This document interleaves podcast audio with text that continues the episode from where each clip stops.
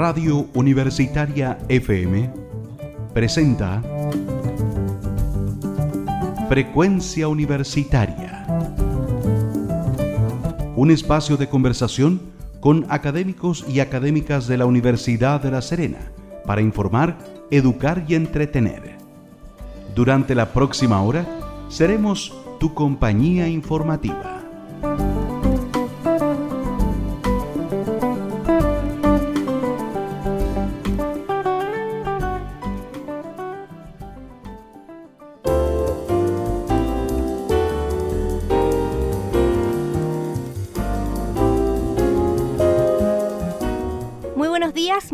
28 de junio, iniciando este tercer programa de frecuencia universitaria por la 94.5 del dial y también en redes sociales nos pueden encontrar en Instagram y Twitter como arroba ULS Radio.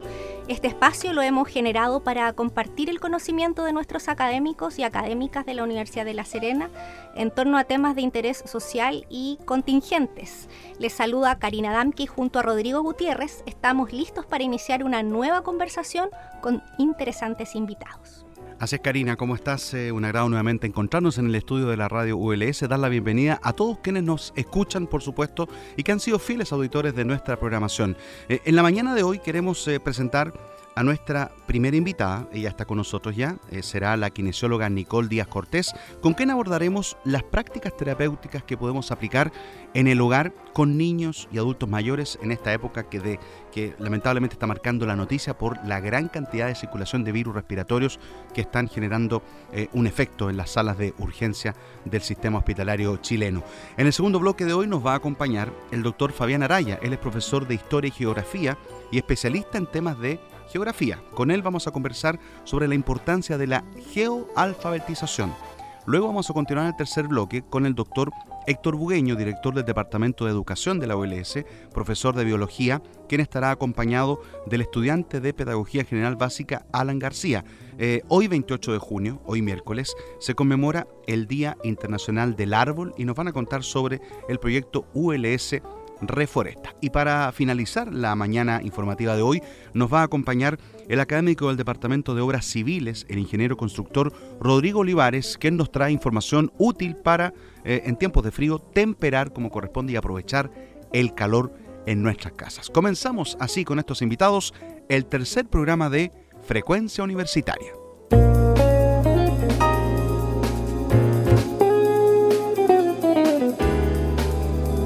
Iniciamos el primer bloque de frecuencia universitaria y le damos la bienvenida a la kinesióloga Nicole Díaz Cortés, quien ya está con nosotros en el estudio. Ella es académica de la carrera de kinesiología de la Universidad de La Serena.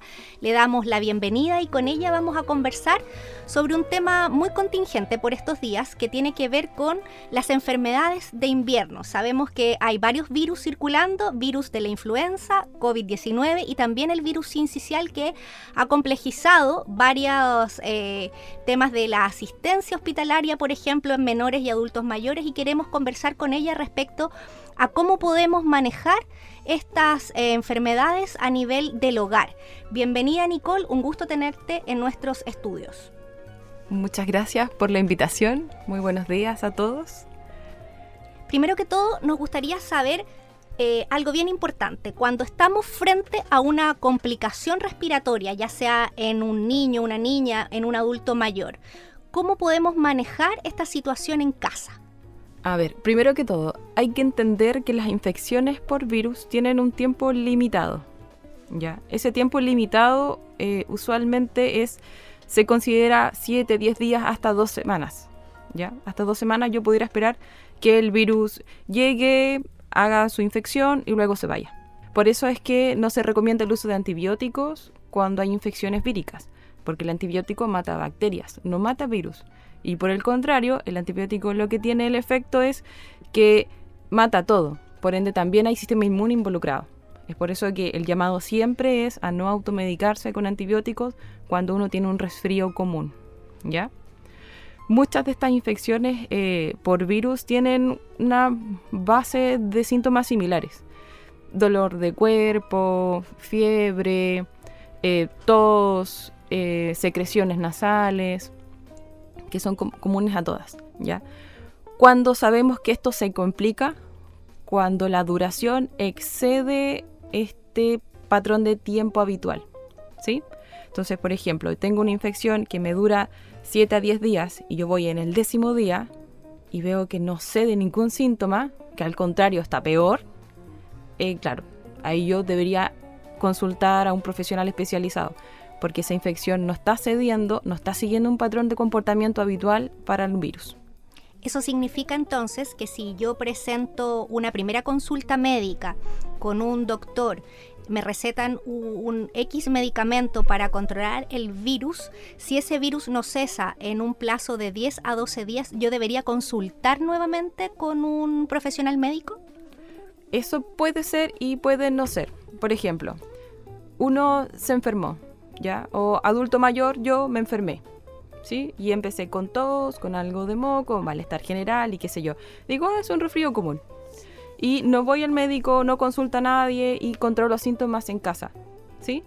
Pasado estos 7, 10 días y tú ves que no está mejorando, voy y consulto al médico.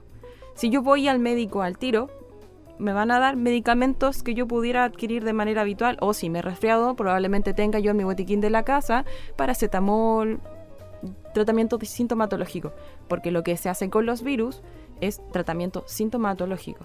No hay, no, bueno, a excepción de algunos virus, no, hay, no, te dan un, un, medicamento como el antibiótico a la bacteria, ¿ya? Un medicamento para el virus, ¿sí? Por ende, lo que hace el sistema es controlar los síntomas. Que baje tu fiebre, que no tengas tantos mocos, que consumas harto líquido y todas las medidas generales de control. Y si esto progresa, quiere decir que ya hay una complicación, por ende tú pudieras necesitar otro tipo de medicamentos.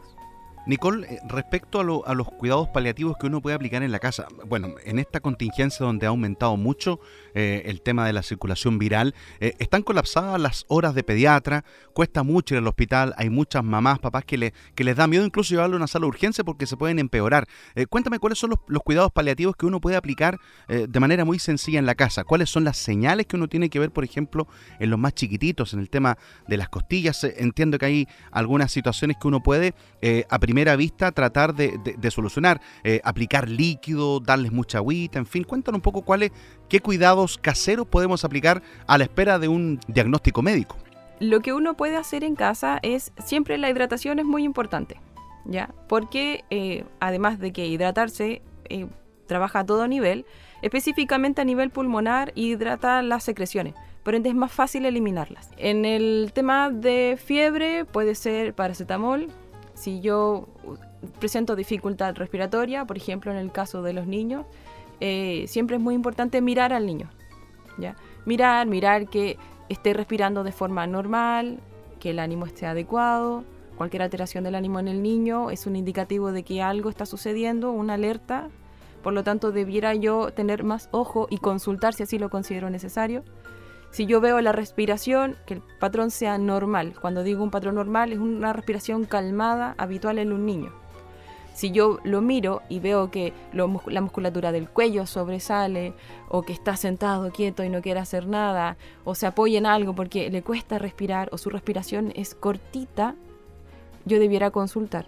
Si yo lo destapo y veo que las costillitas se le hunden o se marcan entre medio de las costillas abajo, eh, también debiera consultar porque eso es indicativo de que le está costando respirar y si cuesta respirar por el motivo que sea, eh, no entra oxígeno y si no entra oxígeno nosotros podemos tener daños severos en todo nuestro sistema. Qué interesante lo que decía respecto a la hidratación, que permite en el fondo que uno pueda evacuar esas eh, secreciones. Y lo segundo que me pareció bastante interesante, que uno trata de calmar la tos normalmente con antitusivos. Y es lo contrario, deberíamos... Un mecanismo del cuerpo, en Exactamente, para poder expulsar seguramente eso que esperamos no quede allí y se pueda complicar a través de una infección. Si vemos que nuestros hijos, nuestros abuelitos, que son los que se ven más afectados eh, con estos virus, se complican, ¿dónde deberíamos acudir en primera instancia? Servicio de urgencia más cercano. Por ende, siempre lo recomendable es conocer dónde está tu servicio de urgencia más cercano. Tener quizás los contactos si yo me imagino adulto mayor, considerando nuestra población, probablemente tenga alguna enfermedad paralela, ¿cierto? O basal. hipertensión, diabetes, EPOC, cualquiera de ellas. Él sabe cuál es su consultorio. Él sabe cuál es su consultorio, tiene una medicación base, por lo tanto el llamado siempre es mantén tus controles al día. La vacunación es súper importante, sobre todo en este periodo, en este periodo de, tiempo del año, ¿verdad? Eh, eso, conoce tu SAPU, mantén tus medicaciones basales eh, al día, los horarios como corresponde, em, tu vacunación al día también y cualquier cosa que exceda de eso, que se salga de la norma común, consulta al médico. De todas maneras, adultos mayores a veces son medio porfiaditos, con respeto, ¿ah? a veces les cuesta ir al doctor, no, si estoy bien se me va a pasar, tengo un remedio casero, me tomo una agüita de hierba y se me pasa. ¿Es tan así o no? Uf, eh, sí son medios porfiados en general. Ya, eh, no, no, voy a entrar en esa discusión. Claro, uno se pone mañoso con el tiempo, uno ya es medio mañoso, entonces con el tiempo persiste, esas conductas persisten. Y si lo que me hizo, me tomé una agüita X y yo me sentí bien, eh, me la voy a seguir tomando porque me hizo sentir bien. Entonces, sí, la conducta es que sigan en esa. Con harta psicología, harta paciencia, eh, cuando uno se siente mal en algún momento, uno solo busca la ayuda, no necesita que lo persigan y, tratar de mantener el ambiente controlado en tanto que se pueda.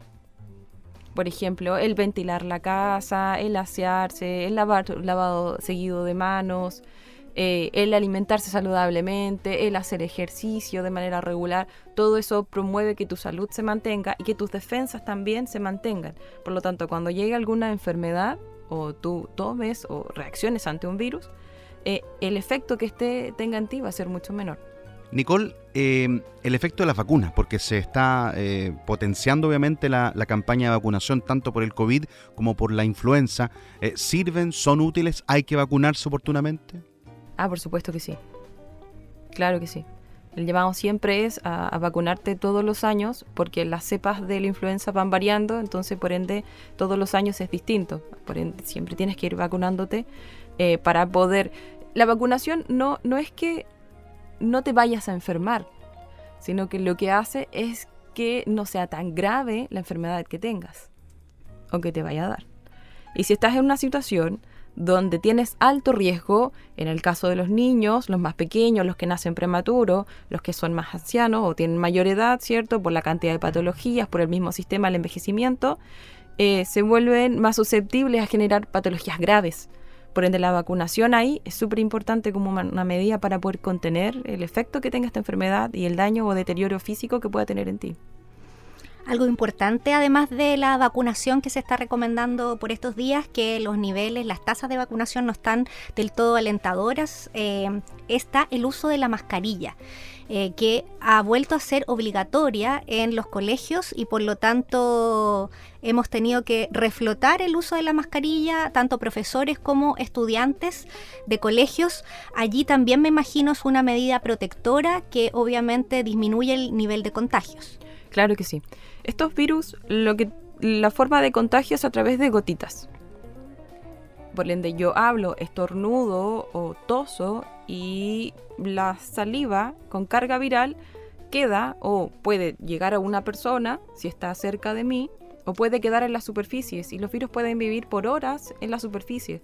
Por ende, alguien tosió, claro, yo pasé a, los, a la hora después o, a, a la media hora después, toco la superficie y me llevé el virus. Ah, y me picó la nariz. Entonces me rasco y me enfermé. Por lo tanto, la mascarilla lo que hace es justamente generar ese efecto barrera, donde yo no contagio al resto y también barrera hacia los contagios que llegan hacia mí. Y en este momento es tan importante porque efectivamente eh, el evitar contagios radica en que eh, no tenemos tantos espacios de disponibilidad en los hospitales. Entonces la idea es que el nivel de contagios disminuya para que obviamente los casos no se compliquen en demasía y tengamos que recurrir a una asistencia que eh, está en este rato bastante restringida por la disponibilidad que existe en los distintos servicios de salud. Estamos conversando con Nicole, ella es kinesióloga de la Universidad de La Serena eh, y nos ha venido a contar algunas medidas de cómo tratar en el hogar estas eh, complicaciones a veces que tenemos por virus respiratorios eh, tan vigentes en este momento que estamos en pleno invierno. Comenzamos el invierno la semana pasada y obviamente aún se sabe no es el pic de enfermedades respiratorias. Exactamente. Bueno, Nicole, antes de despedirnos de, ti, queremos cumplir con el ritual de este programa en el cual cada invitado a nuestro frecuencia universitaria tiene la posibilidad de programar una canción para compartir con nuestro auditorio. Así que te dejo esa tarea agradeciéndote la visita. Eh, ¿Y qué nos quieres programar para, para despedir este, este, este diálogo? me voy a tomar un atrevimiento, pero quería agregar algo a lo anterior que me parece que es sumamente importante compartir con todos. Y es que cuando uno está en una situación de enfermedad respiratoria, algo que es súper básico, pero súper útil, es que duerman semisentados, tanto para niños como para adultos.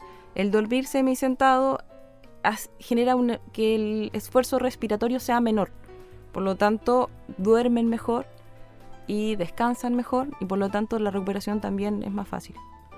Y en relación al tema, eh, me explotó la neurona, te voy a decir, jamás. Eh, pero tengo algo por ahí. Y se llama Ride de ZZ Ward, ¿puede ser? Perfecto, la escuchamos. Gracias por la visita. Muchas gracias por la invitación.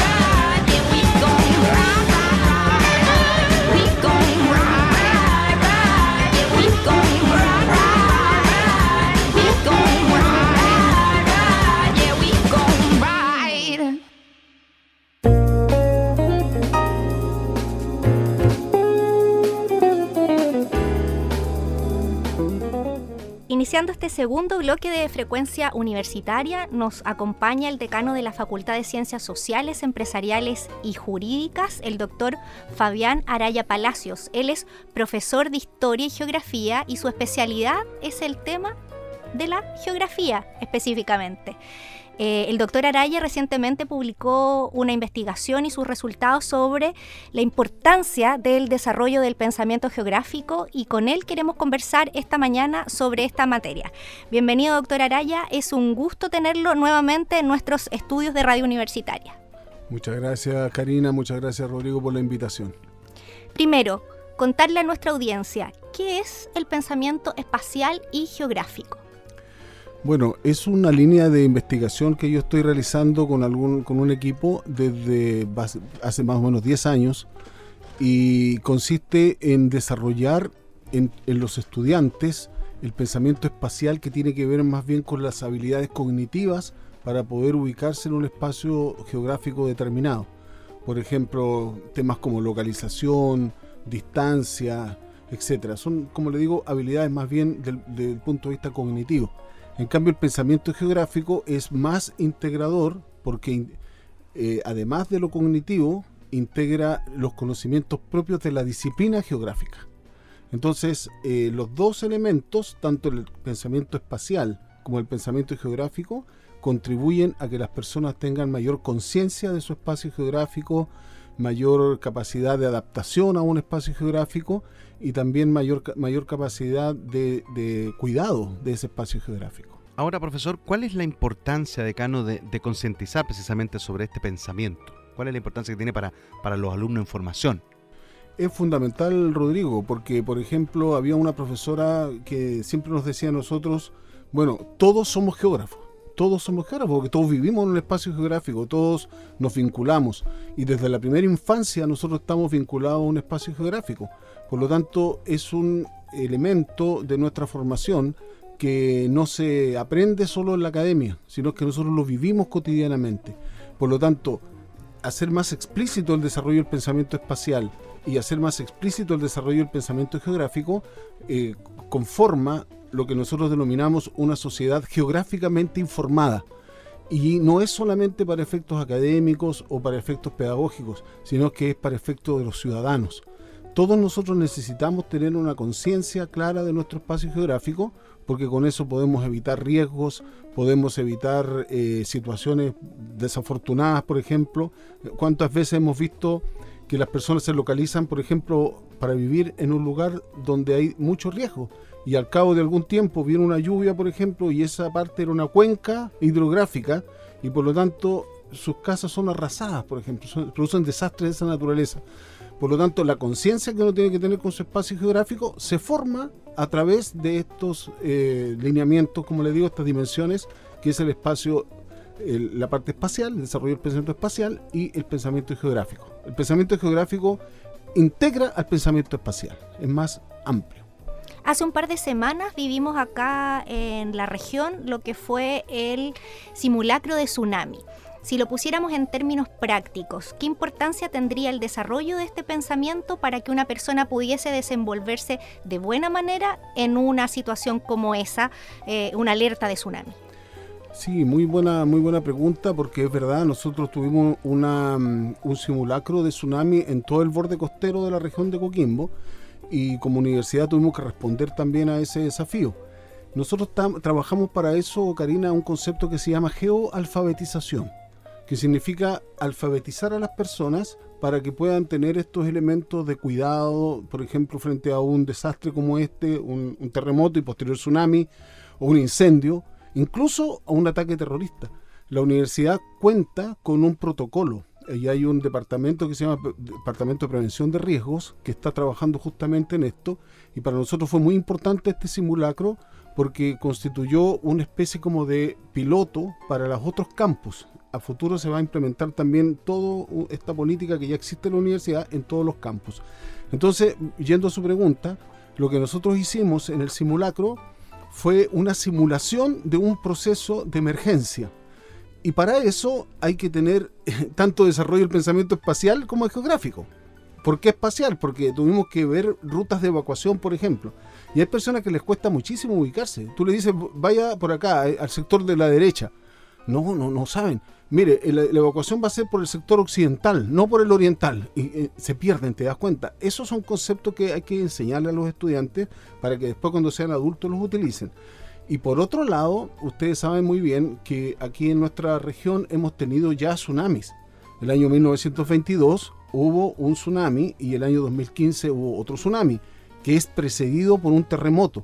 ¿Quién enseña eso? La geografía, la geografía de los riesgos.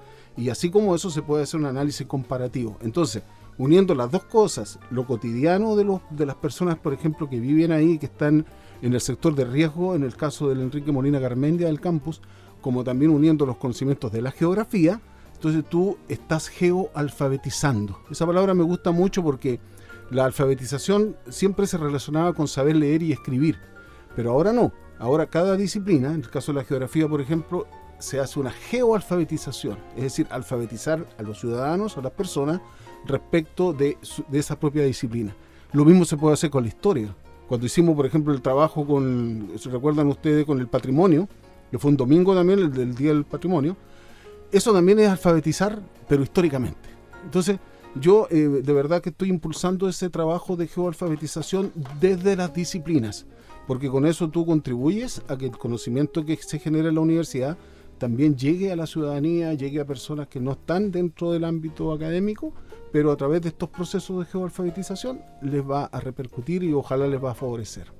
Estamos dialogando esta mañana con el doctor Fabián Araya, profesor de Historia y Geografía, decano de la Facultad de Ciencias Sociales, Empresariales y Jurídicas de la ULS, especialista en geografía. Eh, quiero apelar a su experiencia, doctor, eh, en el ámbito internacional, saber de qué manera se valora eh, al geógrafo, al especialista dentro de, los sistemas de emergencia, porque en Estados Unidos, donde usted ha, tenido parte y la posibilidad de estar eh, haciendo estudios de, de, de posgrado, los doctorados, etcétera, me imagino que hay una, una valoración mayor eh, y, de, y una consideración mayor a profesionales como usted. ¿Cuál es la situación que se vive en el extranjero versus la que existe en Chile? ¿Se están incorporando los geógrafos a la toma de decisiones para planificar estrategias de, seguridad, eh, para eh, aminorar los factores de riesgo? ¿Cómo estamos respecto a, nuestro, a nuestros países de, América del Norte y de Europa? Mire, Rodrigo, la experiencia que yo he tenido es la siguiente. Eh, primero, la geografía en los currículos escolares no ha sido muy valorada porque ha ido desapareciendo cada vez más por el lado curricular. Sin embargo, y aquí está lo interesante, el planeta yo creo que es el que ha hecho que se valore estos temas. El planeta, a través de los cambios, del cambio climático, a través de los desastres naturales, a través de la tectónica de placas, a través del cinturón de fuego del Pacífico, por ejemplo, en el cual nosotros estamos en una zona de riesgo de terremotos, de, de volcanes. Es decir, el planeta en este momento está haciendo que estos temas sean emergentes. Entonces, cuando nosotros vemos las noticias, por ejemplo, el volcán, no sé, en Hawái, por ejemplo, se produce una, una, erupción, o acá mismo en Chile, etcétera. Entonces, yo creo, y, con esto respondo su pregunta, yo creo que en el fondo se está produciendo una concientización de la importancia del conocimiento geográfico, pero en virtud de formación de ciudadanos. Porque ¿cuál es la diferencia, Rodrigo? La, diferencia es que, por ejemplo, los geógrafos profesionales, yo no soy geógrafo, ¿eh? yo soy profesor de historia y geografía, entonces yo eh, enfoco el tema más del punto de vista formativo, como profesor, cómo ayudar a las nuevas generaciones a que vayan tomando conciencia de esto. Entonces, a veces el, el geógrafo profesional encapsula mucho su conocimiento y por lo tanto, cómo llegas a los estudiantes, cómo llegas a la ciudadanía. Entonces lo que está ocurriendo en otros países es que se está valorando el conocimiento de, la educación geográfica, cómo ese desarrollo de ese pensamiento puede ayudar a las personas a tomar conciencia de su espacio sin eh, específicamente ir a temas tan específicos, tan profundos de la geomorfología o de la climatología o de otras áreas de la geografía pura. Pero es esta segunda parte la que está siendo valorada. Yo participo en redes, por ejemplo, con Brasil, hice un postdoctorado en Brasil, que tengo excelentes personas ahí, compañeros de trabajo, y en otros países, en España, Estados Unidos, y casi todos están con, ese, con esa perspectiva. Nosotros estamos desarrollando en este momento un proyecto con National Geographic, por ejemplo, y la Universidad de Northern Iowa, eh, justamente para eh, realizar una metodología que se llama GeoInquiry, o sea, geo indagación. y ellos están en esa perspectiva. Entonces acá en Chile yo creo que también ha ido ocurriendo algo parecido fundamentalmente a raíz de que somos un país con bastantes riesgos de distinto tipo. Entonces también se está dando esa misma lógica.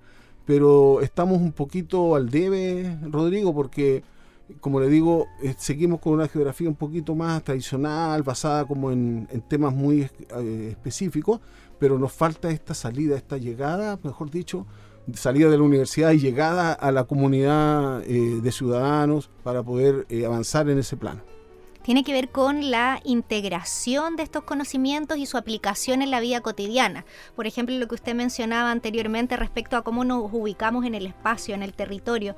Cuando uno vive acá en la ciudad de La Serena es bastante fácil ubicar el oriente, el este, el norte, el sur, porque tenemos como de referencia la cordillera, el mar. Pero cuando uno se traslada a ciudades como Santiago, en donde básicamente el espacio entre los edificios uno eh, se pierde básicamente y cuesta orientarse. Entonces, desde esa perspectiva perspectiva tan importante es que aprendamos estos conocimientos, que los interioricemos y como usted bien decía, probablemente la geografía en el currículum escolar se ha ido perdiendo. Yo me acuerdo que cuando era pequeña eh, era parte de eh, los conocimientos que aprendíamos, los tipos de eh, bahía, istmo. ¿Te acuerdas que siempre pasaban esto? Y ahora como que yo con mis hijos no recuerdo que haya sido parte del conocimiento que se les entrega, cómo identificar una isla, cómo identificar una bahía que uno acá lo identifica claramente porque también tenemos esa geografía.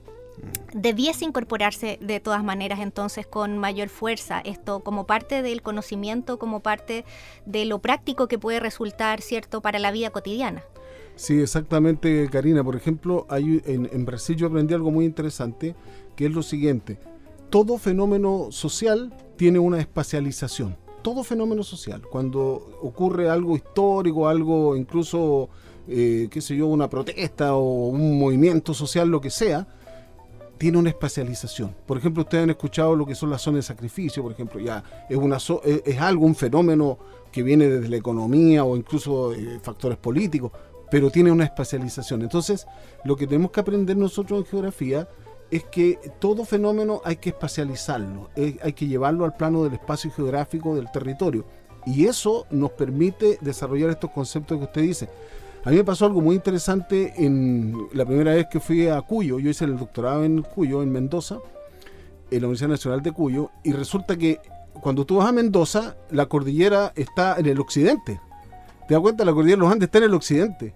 Y entonces cuando los profesores te enseñan cosas como que el norte siempre está arriba en el mapa, eso está malo porque el, el norte puede, en un mapa puede estar también en otro lugar, no solamente arriba. Es una convención. Y cuando te dicen a ti, no, si la cordillera está al oriente, acá está el oriente, pero en Mendoza está al occidente, la misma cordillera. Entonces, eso se llama conocimiento relativo, el conocimiento relativo del espacio geográfico. Y hay otro conocimiento que es un conocimiento más, eh, diríamos, absoluto. Por ejemplo, otra anécdota que yo siempre se la cuento a mis alumnos, que hay países como por ejemplo Costa Rica, que todavía no tienen un sistema de calles como nosotros con los nombres, sino que ya es simplemente por localización respecto de un, eh, allá se llama, de un hito más importante. Entonces, por ejemplo, tú vas a entregar una carta en Costa Rica, en San José, y, la carta tienes que poner, poner el nombre del destinatario y después dice, en la iglesia eh, azul que está en tal lugar, al lado hay una hay una, un, taller mecánico y al lado del taller mecánico hay una reja negra. Ahí está. O sea, pura, puro conocimiento relativo puro conocimiento relativo. Y es muy interesante porque eso quedó como una herencia en esa, en esa ciudad. Y la gente se ubica, se ubica por una concepción que ellos tienen propia de ese lugar. Entonces el, desarrollo del pensamiento geográfico es muy interesante porque tiene que ver también con lo cultural, tiene que ver con, los ecosistemas. Ustedes saben, por ejemplo, el pueblo mapuche tiene una forma diferente de ubicación, tiene el, tiene el concepto, el Walmapu, el, el lugar, eh, que se dio la Quenche tienen otra localización y en, la cultura oriental lo mismo. Entonces es muy interesante este tema porque te permite así hacer también trabajos comparativos y ir motivando a los estudiantes a que el conocimiento eh, geográfico puro, digamos así, de la disciplina, te sirve, pero es una partecita nomás. Tú tienes que desarrollar primero tu pensamiento más eh, espacial. Y, por eso aquí en la universidad, y con esto también quiero terminar, complementar la, la pregunta Karina, hemos conformado un núcleo que le, hemos puesto un núcleo de investiga perdón, un núcleo de innovación en didáctica de las ciencias sociales. Y en ese núcleo tenemos como eje central, uno de los ejes centrales, el desarrollo del pensamiento, tanto histórico como geográfico, porque también se puede hacer en historia, porque pensamos que el desarrollo del pensamiento une lo que se llama la especialidad con la forma de enseñar esa especialidad, o sea, el conocimiento disciplinar didáctico que se busca en la formación pedagógica. Estos conceptos te permiten hacer la unión, tanto del conocimiento específico como de la forma de enseñar ese conocimiento. Así que esperamos que este núcleo eh, ya, ya lo estamos conformando y podemos empezar a hacer más investigaciones y más producción de material didáctico que pueda colaborar entonces con los grupos. Ahí nos hemos asociado con el CIEC, con la UJI, por ejemplo, que son las unidades que están a cargo de la formación pedagógica en la universidad, y a través de, de, esta, de estos organismos, digamos, estamos eh, trabajando en ese núcleo.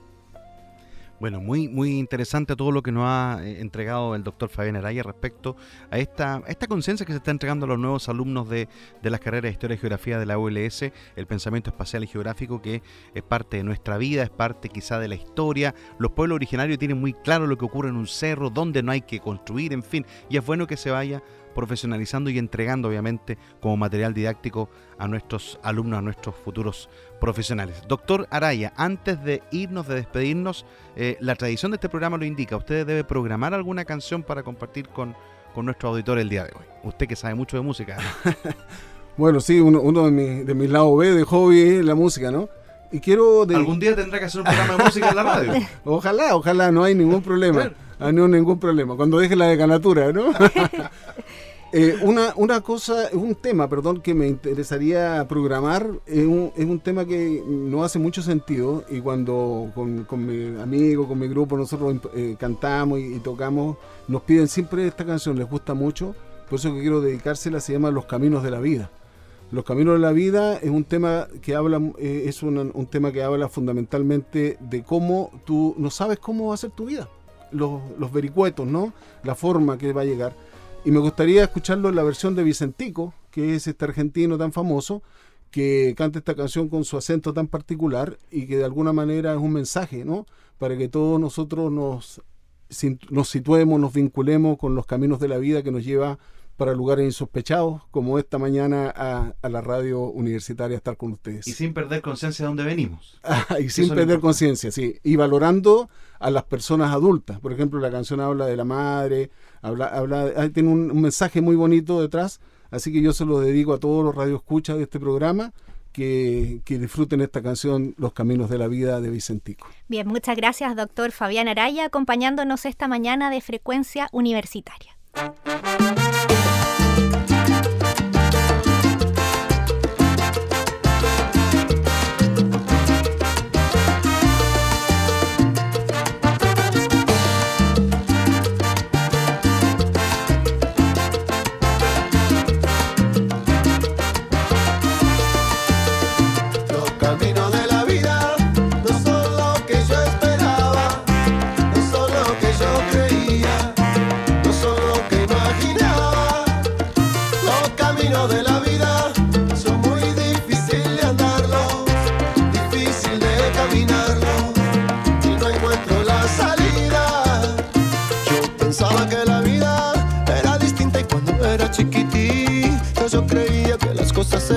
fácil como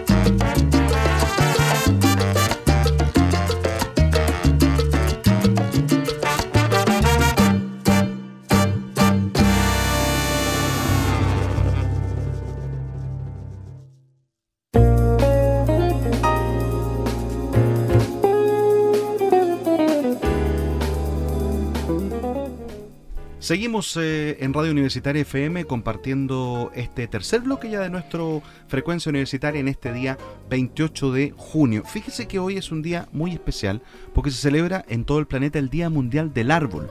Y obviamente es una eh, fecha, una efeméride que impulsa la creación de áreas verdes en nuestro planeta, cada vez más depredada por el crecimiento urbanístico, por la construcción de grandes ciudades que están eh, y van en desmedro de lo que es la vegetación propia. La Universidad de La Serena está liderando un proyecto muy interesante que está eh, comenzando a plantar en sus campus más de 100 especies de árboles nativos que se van a plantar en nuestros campus de la ULS como parte de un proyecto de reforestación. Vamos a hablar de este y de otros temas con nuestros invitados que están en el locutorio. Eh, me, me da un gran gusto poder saludar en el estudio de la radio al director del Departamento de Educación de nuestra universidad, el doctor Héctor Bugueño. Doctor Bugueño, bienvenido, muy buenos días, gracias por aceptar la invitación. ¿Cómo le va? Muy buenos días, don Rodrigo. Gracias por la invitación a ustedes, con el mayor gusto. Y también nos acompaña el estudiante de Pedagogía en Educación General Básica, don Alan García. Alan, bienvenido a nuestro programa también. ¿Cómo estás? Muchas gracias, muy, muy buenos días. Bueno, eh, un día muy especial, coincide además con el Día Internacional del Árbol y, y de poder hablar de este interesante proyecto que se denomina ULS Reforesta. Partamos por el comienzo, ¿cómo surge esta idea de poder implementar este bonito proyecto en nuestra universidad? Don Héctor y luego Alan. Sí, cómo no. Yo creo que en primer lugar eh, obedece a, un poco a revelarnos frente a una ética profundamente antropocéntrica, que básicamente eh, se mira desde la perspectiva única del ser humano y, los árboles pasan a ser recursos naturales. Y nosotros en realidad creo que desde la educación y desde la pedagogía nos revelamos en qué sentido. En el sentido de que somos un ecosistema complejo y los árboles, los árboles son seres vivientes. Cuando hicimos el lanzamiento efectivamente de esta importante campaña, creemos nosotros, los árboles estaban en, la primera, en el lugar, en un lugar privilegiado del escenario, porque son parte de nuestra comunidad porque son vida, porque efectivamente nos protegen, porque básicamente también tienen que ver con eh, un sentido profundo de, asumir que la vida en la Tierra está en riesgo y que quizás hemos cruzado un umbral de no retorno y no podemos seguir siendo inconscientes frente a este fenómeno. Alan, tu opinión de lo que es este proyecto y cómo surge esta, esta idea. Bueno, nuestro Reforesta 2023 responde también a un legado de actividades de reforestación que ya se estaban realizando, ¿cierto? el mismo día de lanzamiento, el profesor Rodomiro Osorio nos contó su experiencia, el profesor Cristian también, y es muy importante el sentido pedagógico que le damos como Departamento de Educación, consciente de que como formadores tenemos que tener una responsabilidad social que va de la mano con el concepto que yo ocupo mucho, que es la conciencia medioambiental que tenemos que desarrollar en nuestros estudiantes y que tenemos que llevar a las aulas también. Este proyecto comenzó ayer con la plantación de los primeros árboles, eh, va a continuar hoy también eh, y lo que me llama profundamente la atención y es algo bastante motivante también es el trabajo triestamental que se está desarrollando a través de este proyecto. Vale decir, están trabajando de manera conjunta por este proyecto los estudiantes, los académicos y también los funcionarios de la Universidad de La Serena. Eh, cuéntenos cómo se ha dado este trabajo, don Héctor. Este trabajo en realidad obedece, quizás, y, a veces es bueno rescatar nuestra historia como Universidad de La Serena, eh, eh, y desde antes, porque la universidad, fíjense ustedes que tiene una tradición triestamental que quizás no ha sido suficientemente eh, visibilizada. en este caso, la como sabemos y como quienes han revisado fotografías históricas, saben que esta colina era una colina básicamente que tenía un, mínimo de vegetación, más bien de carácter muy temporal, eh, dependiendo de las lluvias. Esta colina fue forestada por estudiantes, por funcionarios, por académicos de la universidad. Por lo tanto, en el fondo lo que hacemos es rescatar esa triesta mentalidad que es parte de nuestra herencia. Las instituciones como la nuestra se construyen eh, no solo a, partir de lo que deseamos ser, sino que también de lo que hemos sido. Y hemos estado recogiendo justamente este, este trabajo, este diálogo fecundo entre tres instancias que han sido tremendamente generosas en ir cambiando el paisaje, el ecosistema de este sector de la universidad, pero también desde eh, Campo Isabel Bongar, por ejemplo, que eh, no olvidar que ahí está ligado, ¿no es cierto?, al antiguo eh, jardín botánico, entonces que también tiene una, trayectoria enorme, digamos, en, en respeto, en consideración de la biodiversidad. Eh, Alan, eh, respecto a este proyecto, claro, se, va a tomar, entendemos esta edición 2023 eh, como base dos campus importantes, el campus Andrés Bello, que en definitiva es casi un pulmón verde de la ciudad, de verdad que es un símbolo la, la colina El Pino tradicional, y también el campus Limarí van a ser parte de los lugares donde se van a plantar estas especies, ¿no? Sí, bueno, el campus Limarí lo hemos incorporado por el vínculo que tenemos con la instauración de la carrera de Pedagogía General Básica ya, de la cual yo también soy parte y que siempre nos ha preocupado el nexo que hay y las ganas de que ellos tenían también de ser partícipes en su territorio y em, la implementación del campus Limarí va acompañada también de aumentar el sentido de pertenencia que tienen los propios estudiantes con su campus de donde se forman a diario. Son 10 especies nativas, eh, las variedades que van a estar aquí ustedes plantando. El proyecto incorpora obviamente eh, activamente la participación de estudiantes académicos y funcionarios y me llama también mucho la atención de buena manera es que sean los propios estudiantes de la carrera de Pedagogía General Básica quienes estén liderando esta iniciativa. ¿Por qué básicamente es tan importante que un profesor, eh, un futuro profesor, esté tan concientizado con materias medioambientales, eh, sean parte de, este, de esta promoción de, cuidar eh, la naturaleza?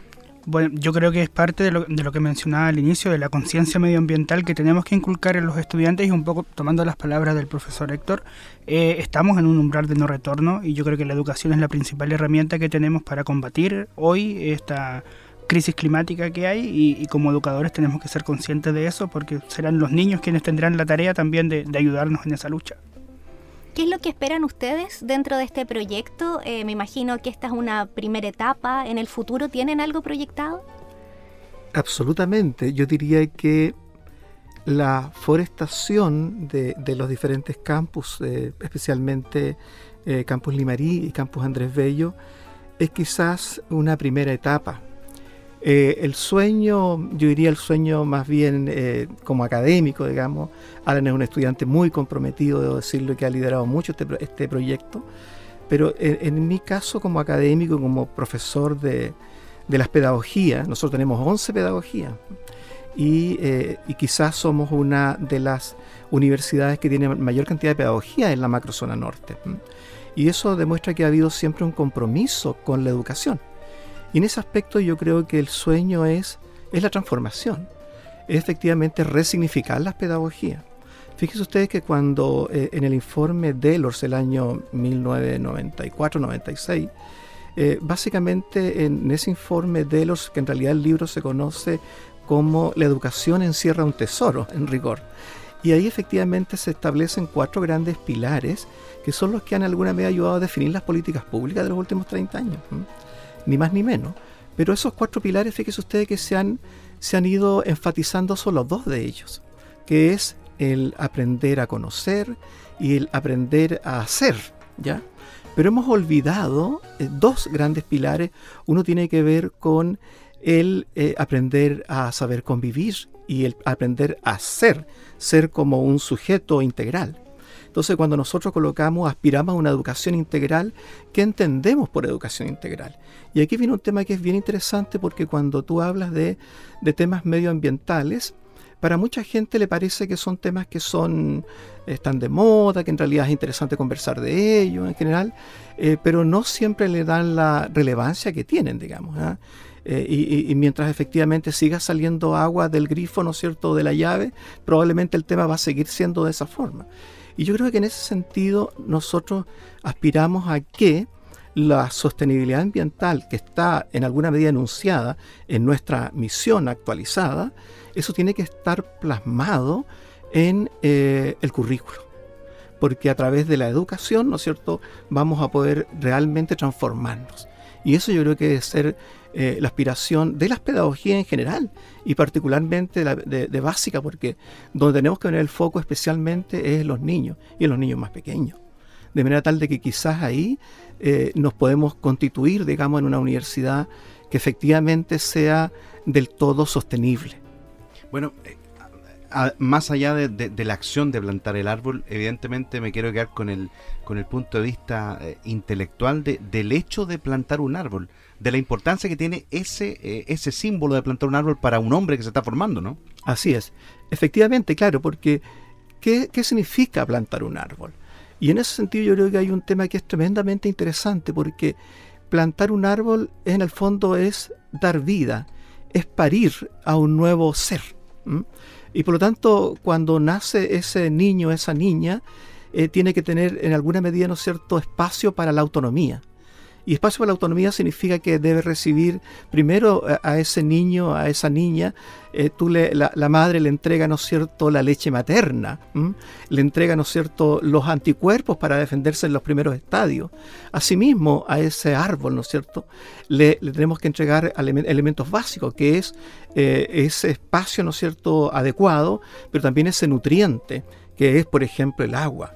Y él nos va a entregar mucho nos va a entregar vida, nos va a entregar, ¿no es cierto?, eh, algo que en realidad a veces hasta, hasta un poco intangible, digamos, porque tiene que ver también con cuestiones estéticas. De manera tal de que yo creo que ese solo acto de plantar un árbol es algo que dignifica eh, la vida, la biodiversidad, pero también dignifica y humaniza bueno, va a ser muy bonito, Alan, cuando con el paso del tiempo ustedes vengan a los campus, una vez ya siendo profesionales, y digan, oye, ese árbol yo lo planté, eh, este lugar fue parte de mi esfuerzo como estudiante. Me imagino que hay un simbolismo bonito también que tú lees de, de, este, de este hecho de plantar un árbol, ¿no? Claro, es algo que también conversábamos con Rafaela, la compañera que trabaja conmigo. Em, este es nuestro primer gran proyecto en la universidad y, tiene una proyección y una, una sensibilidad también muy linda porque es un impacto social tremendo el que se va a lograr y que tenga una trascendencia histórica. Es muy rico ser parte de esto. ¿Cuánta gente tiene proyectado participen en este operativo de plantar los árboles? ¿Y de dónde vienen los árboles? ¿Los donaron? ¿Cómo fue la, adquisición de esto, de estas eh, especies nativas? Bueno, tenemos 75 árboles que compró el Departamento de Educación. A eso le sumamos 132 que nos dona el Departamento de Biología a través del profesor Cristian Ibáñez, ¿cierto? Y esperamos contar con un contingente de por lo menos 100 personas el día de la plantación. Ya hay un total de inscritos de 50 estudiantes de la universidad Viene también un curso completo del Colegio Seminario Conciliar, ¿cierto? Y esperamos contar también con la agrupación Hermoseando mi Barrio a través de la señora Teresa, que estuvo presente en la ceremonia. Y esperamos que sea una instancia muy linda de, interacción entre los tres estamentos y también de abrir las puertas de nuestra universidad para, para el conocimiento y para el diálogo entre todos. Qué interesante el hecho de eh, poder contar con la participación, como decíamos, triestamental, pero sobre todo también lo que rescatábamos, Rodrigo, la semana pasada en nuestro programa a propósito de las campañas de donación de sangre, de células madres que organizaron los estudiantes de la Federación de Estudiantes de la Universidad de La Serena. Ahora vemos este proyecto liderado por los estudiantes de Pedagogía General Básica el sello, el sello de responsabilidad social que tiene el estudiante de la Universidad de La Serena y que lo hace distinto a la formación que tienen otras casas de estudio. Sin lugar a dudas, muy destacable. Felicitaciones, Alan, por ser parte de este proyecto. Felicitaciones también, don Héctor, por apoyar esta iniciativa, porque obviamente este es un esfuerzo conjunto que se está realizando y esperamos que, como bien señalaban, sea esta una primera etapa que vengan muchas más próximas, que nos acompañen las lluvias en este invierno que estamos iniciando para que esta plantación pueda fructificar de muy buena manera. Y estamos contentos de poder contarle a nuestra audiencia, a nuestra comunidad, las iniciativas que están surgiendo al alero de nuestra casa de estudios.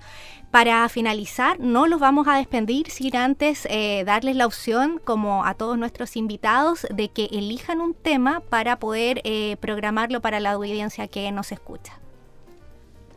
Bueno, primero que todo, muchas gracias, muchas gracias a ustedes, pero también si me dan 30 segundos únicamente para agradecer a las distintas unidades de la universidad, para nombrar alguna, la dirección de servicio con toda su gente que está dispuesta a poder colaborar, muy comprometida, estoy orgulloso de la gente que hay acá en la universidad y, y del apoyo que nos dan en este tipo de empresas tan valiosas. Por cierto, si, si Alan permite que yo pueda seleccionar una canción, Una blanca palidez, Procul Harum. Vamos con ese tema entonces y muchas gracias por acompañarnos en esta mañana. No, gracias a ustedes. Muchas gracias.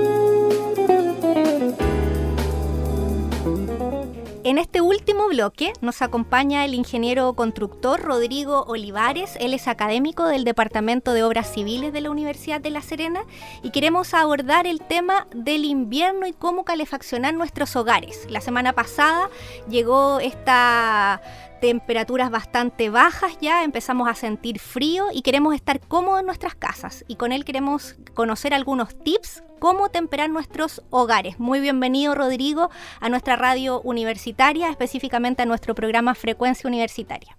Muchas gracias por la invitación, encantado de poder participar con experiencia y algunos tips a ver si podemos llegar a algo concreto, poder ayudar a todas las familias en este invierno. Bueno, vamos con aquello, con esta estación invernal que, trae varias cosas aparejadas. Usted que es experto en el tema de la construcción es muy importante eh, saber cómo enfrentar esta estación pensando en que hay muchas variables que cambian de una estación a otra. En el invierno aumenta la calefacción dentro del hogar, aumenta la humedad en el interior de las casas. Eh, cuando llueve se generan algunas situaciones que pueden afectar las techumbres. Cuéntanos un poco cómo debe enfrentarse y, mejor dicho, un diagnóstico de lo que es el sistema de la construcción en nuestra región y en el país. Eh, ¿Está hecha acorde a estos cambios de, estación o no? A ver, eh, a partir del 2016 aparece una nueva normativa térmica a nivel nacional donde establece justamente zonas térmicas diferentes porque obviamente una de las características de nuestro país es que es tan largo y, tan diverso y específicamente en la parte térmica es tremendamente diverso. Por tanto, lo primero que hay que eh, decir es que hay que cumplirse estas normativas. Y cada zona, nosotros estamos en la zona 1, en la zona norte, tiene ciertas características mínimas de acondicionamiento térmico. Y eso significa que las casas cuando se diseñan ya deben venir diseñadas con, una, con, con un estándar mínimo. Que para un ejemplo concreto, es decir, la aislación térmica, por ejemplo, en, en, los cielos, ya debe tener a lo, menos, a lo menos 50 milímetros de espesor si es que vamos a utilizar la típica eh, de, de, poliuretano o cosas parecidas a eso, o algunas lanas minerales. Pero eso no es suficiente, es decir, cuando uno habla de la normativa térmica significa que eso es lo mínimo posible. Pero también depende de otras cosas, depende de las materialidades que esté construida la vivienda o el departamento. Y ahí cambia todo. Y la otra cosa es el confort térmico, es decir, la sensación térmica que cada persona es diferente. Y por lo tanto, si bien existen normativas, pero la normativa supone que todos, todos digamos, sienten lo mismo. Y eso no es así. Mi señora, que está acostumbrada, viene de otro país con una sensación térmica muchísimo más elevada, siente frío aunque aquí hayan, hayan 22 grados. Entonces, es muy distinto. Entonces, es, es, es, bastante relativo. No existe una única manera de calefaccionar porque, como te decía, depende mucho de la sensación térmica que uno tenga. En el caso mío, me encanta el frío, por lo tanto, a mí 12 grados es estupendo. Pero para mi compañera de cuarto, digamos, eh, 25 grados sería algo más o menos. Tomando en cuenta eso, lo primero que hay que saber es cómo está construida la vivienda, de qué materiales. La materialidad significa mucho. Por ejemplo, los departamentos son de hormigón armado generalmente en, en, en nuestro país. Son los más terribles para el frío porque como son muy compactos, el frío de afuera penetra hacia adentro, ¿verdad? Casi con el mismo valor. Es decir, si, afuera tengo 10 grados, adentro tengo con suerte 12. ¿ya? Entonces, eh, no, si bien cumplen la normativa, por eso hablaba al principio de cumplir la normativa, pero eso es lo mínimo mínimo. ¿ya? Y eso no alcanza, no es suficiente si es que la persona de adentro tiene una sensación térmica mucho menor. Y lo otro es la humedad. ¿ya? En el invierno obviamente todos queremos abrigarnos y cerramos todo, puertas y ventanas y colocamos a lo mejor algún burlete justamente para que no se salga esa, termicidad al exterior. Pero eso trae otros problemas, que son las humedades.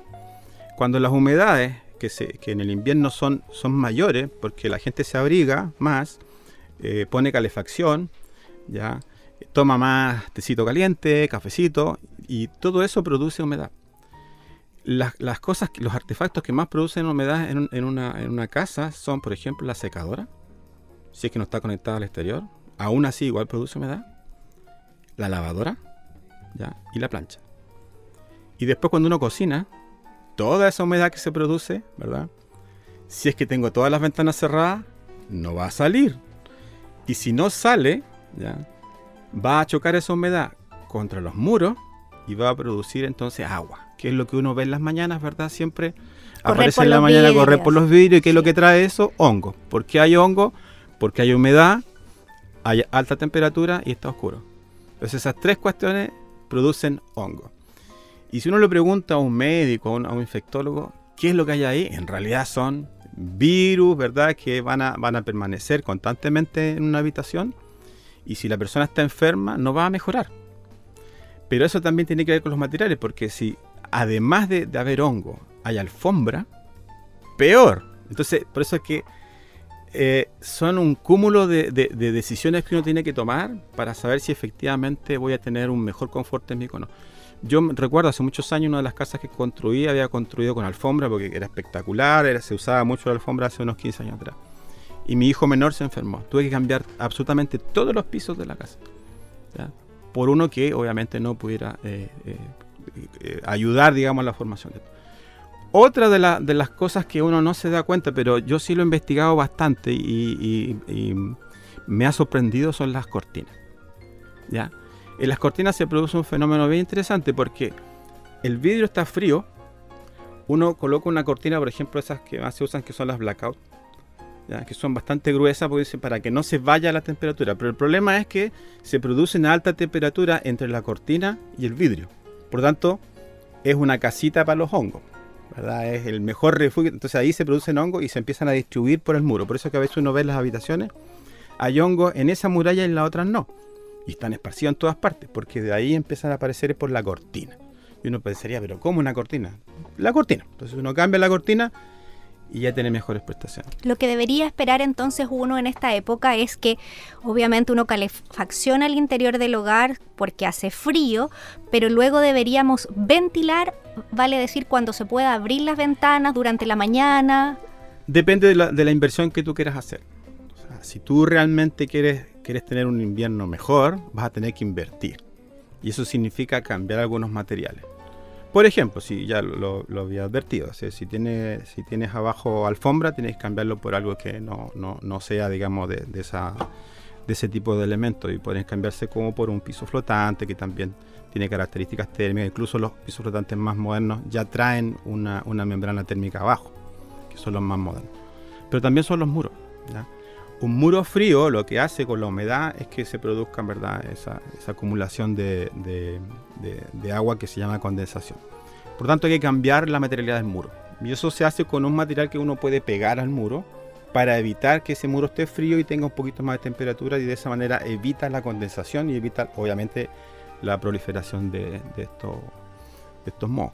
¿Hay pinturas que sirvan para ese efecto o usted explica que hay algunas películas que se pueden adherir a los, a La pintura, lamentablemente, las pinturas eh, si bien tienen, tienen un, un, efecto de, de, tratar de que no se pegue el hongo, porque son como retardantes. Claro, dice anti-hongo, pero cuando dice anti-hongo no significa que no, que no se pegue el hongo, que no se produzca el hongo, el hongo se va a producir igual, lo que pasa es que no se va a pegar. Pero el hongo lo vas a tener igual porque el muro sigue estando frío. Si el problema es la temperatura del, muro. Por lo tanto, más que una. Eh, eh, cuando uno pone una pintura, en realidad está como encubriendo el problema. Pero no está solucionando el problema, porque la solución tiene que ver con que el muro es frío. Entonces lo que yo tengo que hacer es evitar que el muro esté frío y para eso tengo que poner otro material encima. De tal manera que el frío que está afuera no entre hacia el interior, Y eso se puede hacer con poniendo un material por dentro, que es lo más factible, lo más barato, pero en el caso de un departamento es lo más factible, pero lo más recomendado es colocar una protección fuera. O sea, para que no, no, no exista ninguna probabilidad de que ese frío entre al interior. Y para eso son barreras que se ponen externo a la edificación. En el caso de una casa no hay problema, pero en un edificio significa que tiene que colocar una serie de andamiajes y un montón de cuestiones muy caros para poder eh, aislar ese, ese, material. Pero se hace, de hecho, eh, he visto edificios antiguos que han hecho remodelaciones, que lo tienen que hacer los propietarios porque son los dueños del edificio, hacen esa inversión y es para toda la vida, porque en realidad mejora mucho las condiciones. Estamos en vivo conversando a esta hora con el ingeniero constructor Rodrigo Olivares de nuestra Escuela de Ingeniería de la ULS, el Departamento de Ingeniería, por supuesto, hablando sobre esta situación invernal. Quiero hablar de la calefacción, porque mucha gente por moda a veces dice, oye, me compré una, chimenea espectacular, eh, pero a lo mejor la casa que yo tengo no está eh, adaptada para tener una chimenea, para tener un calor excesivo. Cuéntenos un poco cómo tiene que dosificarse eh, el, el factor calefacción en el hogar qué corresponde, qué no corresponde de acuerdo a, lo, a las dimensiones de, la vivienda en la cual habitamos. Bueno, eh, pasando un poquito de lo que ya te había contado, que depende mucho de la materialidad que tenga, es lo que yo voy a usar o no. Y aquí vienen dos cosas, calor seco y calor húmedo. El calor seco, si bien vas a sentir que hay un poquito más de calor, el problema es cuando hay menos humedad del 60%, sientes frío igual. Es decir, es una cosa rara porque la humedad como que captura un, poco de temperatura y la, permanece un poco más de tiempo. Es una sensación, no es real, ¿ya? Pero si tú tienes, y, de hecho se puede medir, si tú con un higrómetro, tú mides la, humedad dentro de tu habitación, ¿ya? Y está alrededor cercana del 60%, es como el confort térmico ideal. Pero si tienes menos de eso, vas a sentir más frío, aunque tengas un súper potente calefactor. Entonces ahí es una mezcla entre temperatura y humedad. Entonces, bueno, ¿cuál es la temperatura ideal? Bueno, recién dije que no existe una ideal porque depende de, tu propia sensación térmica. Pero los estudios indican que la temperatura ideal está al orden de los 20 grados de temperatura con una humedad del 60%. ¿ya? Si tú cumples esas dos cosas, vas a tener un confort térmico. Y eso se puede cumplir dependiendo del tipo de calefacción que quieras hacer. Entonces, hay veces que a uno le recomiendan comprar un deshumidificador, ¿verdad? Sí, exacto. De hecho, yo compré uno en casa. Ya, vamos a ver si te funciona. Porque, claro, eh, eh, por un lado estás bien porque lo que haces es eliminar la humedad para que esa humedad no se pegue en los muros. Pero va a sentir más frío. Porque le estás quitando la humedad de confort. Entonces es el equilibrio entre una humedad óptima, ¿verdad? Y una temperatura óptima. Hay veces que en realidad se recomienda al revés de lo que tú compraste, comprar uno que coloque un poco de humedad cuando tu casa es muy, muy, muy seca. Entonces hay que, hay que medir, no es, no es solo ir y mirar, sino que hay que llevar instrumentos, hay que, hay que hacer las cosas bien para que tú puedas realmente tener un, un confort térmico. Pero en términos prácticos, en este momento, si yo tuviese que comprar un tipo de calefacción para una casa normal en términos de metraje, que eso también básicamente es lo que uno le recomienda. Si mi casa es muy grande, obviamente no puedo tener una estufa muy chiquitita. ¿Qué sería lo más eficiente en términos de calefacción? Lo que pasa es que cada equipo ya viene diseñado para un metraje cuadrado o para un volumen. Por tanto, no te podría decir cuál es porque depende de tu volumen. Entonces lo que tú tienes que hacer en realidad es ver qué es lo que quieres calefaccionar, sacar el volumen, es decir, medir el largo, el ancho y el alto de la habitación o del lugar que quieres calefaccionar y después cuando vayas a comprar lo que quieras comprar, cualquiera te sirve, si el problema es la superficie que cubre. Entonces tú dices, no, yo quiero uno chiquitito, ah, pero a lo mejor ese chiquitito no te va a servir. O, o una chimenea es demasiado. Por eso es que lo que uno tiene que hacer es medir el volumen que quiero calefaccionar y después ir a comprar un equipo que te cubra ese volumen. Yo creo que eso es lo ideal. Y después ver la parte de la humedad. Habría que medir la humedad en tu habitación a ver cuánto tiene. Bueno, eh, la evolución de, la tecnología de calefacción ha ido, ha ido cambiando también las costumbres de, los compradores, porque antiguamente nosotros crecimos, me imagino, con la estufa parafina, con el brasero, los que vivíamos en el con la Toyotomi, que era lo, mejor que Después evolucionó la Toyotomi, eh, la, la, estufa gas, pero igualmente eh, están como a la baja ese tipo de, elementos porque igualmente aportan contaminación al, al, interior de las casas, ¿no? Claro, lo que pasa es que las chimeneas propiamente tales, las antiguas, obviamente uno está a olor a humo permanente. La salamandra, qué sé yo. ¿verdad? Claro. Después aparecieron estas otras que tienen doble cámara, que se supone que combustionan mejor y todo, pero aún así eh, sale, digamos, hay una exposición al, al CO2 sobre todo. Y eso es, es muy peligroso porque eh, el- el- cuando tengo todo cerrado y estoy emanando algo de CO2, en realidad me quedo sin oxígeno. Y después empiezo a tener sueño, ¿verdad? Y tengo algunas complicaciones. Por lo tanto, eh, lo, lo más recomendable, si uno no quiere pasar por eso, es tener obviamente un calor medianamente seco y un calor eléctrico, ¿verdad? Que no es contaminante. Pero bueno, tenemos otra problemática eh, ambiental, digamos, la electricidad y todo, bueno, depende de dónde venga la electricidad. Pero si quisiéramos tener un- un buen calor en el invierno, sería eléctrico. Y hay algunas eh, técnicas que nosotros podamos eh, tener en nuestro hogar y que no necesariamente impliquen calefaccionar el lugar, sino que evitar que entre el frío, por ejemplo. En las ventanas a lo mejor ocupar algún tipo de sello, eh, poner doble vidrio en algunas ventanas que tienen alguna ubicación en donde el frío entra con mayor facilidad a las casas, algo que podamos hacer en términos constructivos que sea de fácil utilización en los hogares. Eh, todo eso va a depender del- del- de la inversión que uno quiera hacer. El tema de las ventanas doble vidrio que son espectaculares, pero solo arreglan el espacio donde está el vidrio. No arreglan nada más, te cuento. Es decir, si yo, si yo vivo en un departamento que, es de hormigón armado, que está, que está trayendo toda la, tempe- la temperatura exterior hacia el, hacia el interior y solamente cambio las ventanas, no sirve de nada. O sea, hago un tremendo esfuerzo porque las ventanas doble vidrio son carísimas, pero no me solucionan el problema porque el problema es completamente el muro. Entonces ahí, para tener una mejor calefacción, tengo que pensar en eh, mejorar todo el acondicionamiento. De tal manera que después en el futuro, tú con una pequeñísima, eh, un caloventor de 1500 watts, es suficiente. Yo en mi casa, que la tengo obviamente térmica, no necesito más que un calefactor eso que uno pone en el baño. ¿Por qué? Porque mi casa está adecuada, ¿verdad? porque no se sale la temperatura. ¿Qué significa eso? Tener ventanas doble vidrio. Y doble vidrio no significa termopanel, yo lo voy a explicar. Las ventanas termopanel, que son espectaculares, son carísimas. Pero lo que yo necesito es una ventana doble vidrio. Y eso significa, yo por lo menos en mi casa, para no tener ese, ese gasto tan oneroso, puse dos ventanas. O sea, se ponen dos ventanas y se acabó. Así se hacían antes. Es decir, las ventanas termopanel han evolucionado. Antes uno ponía dos ventanas juntas, ahora es una sola que es carísima. Y con eso eh, evita eh, el traspaso de la humedad hacia el interior, porque hay una cámara de aire en el medio, y también el ruido, que es muy importante. Entonces esas dos cosas se pueden hacer. Y lo otro, bueno, eh, como les decía recién, tener una... Haber medido primero el, el espacio para poder comprar exactamente lo que tú necesitas y no quedar ni pasado ni menos en el caso de la, de la calefacción.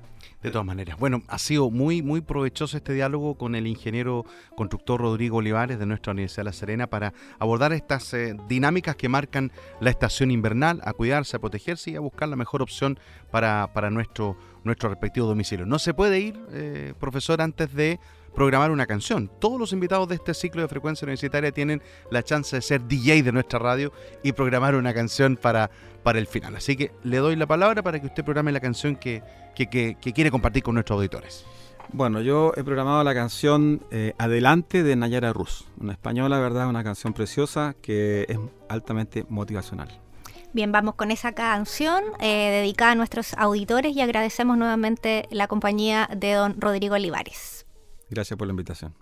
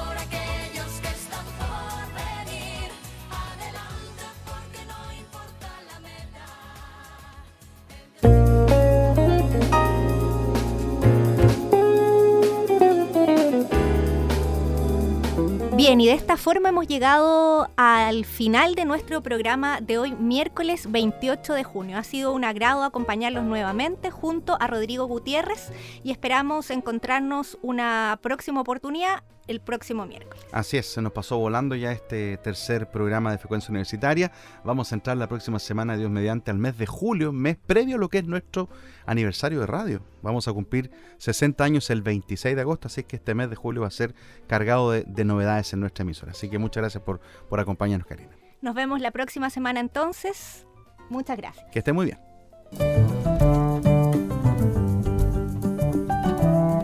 Esto fue Frecuencia Universitaria. Te invitamos a sintonizarnos el próximo miércoles a partir de las 11 horas en una grata conversación sobre temas de interés científico, social y cultural.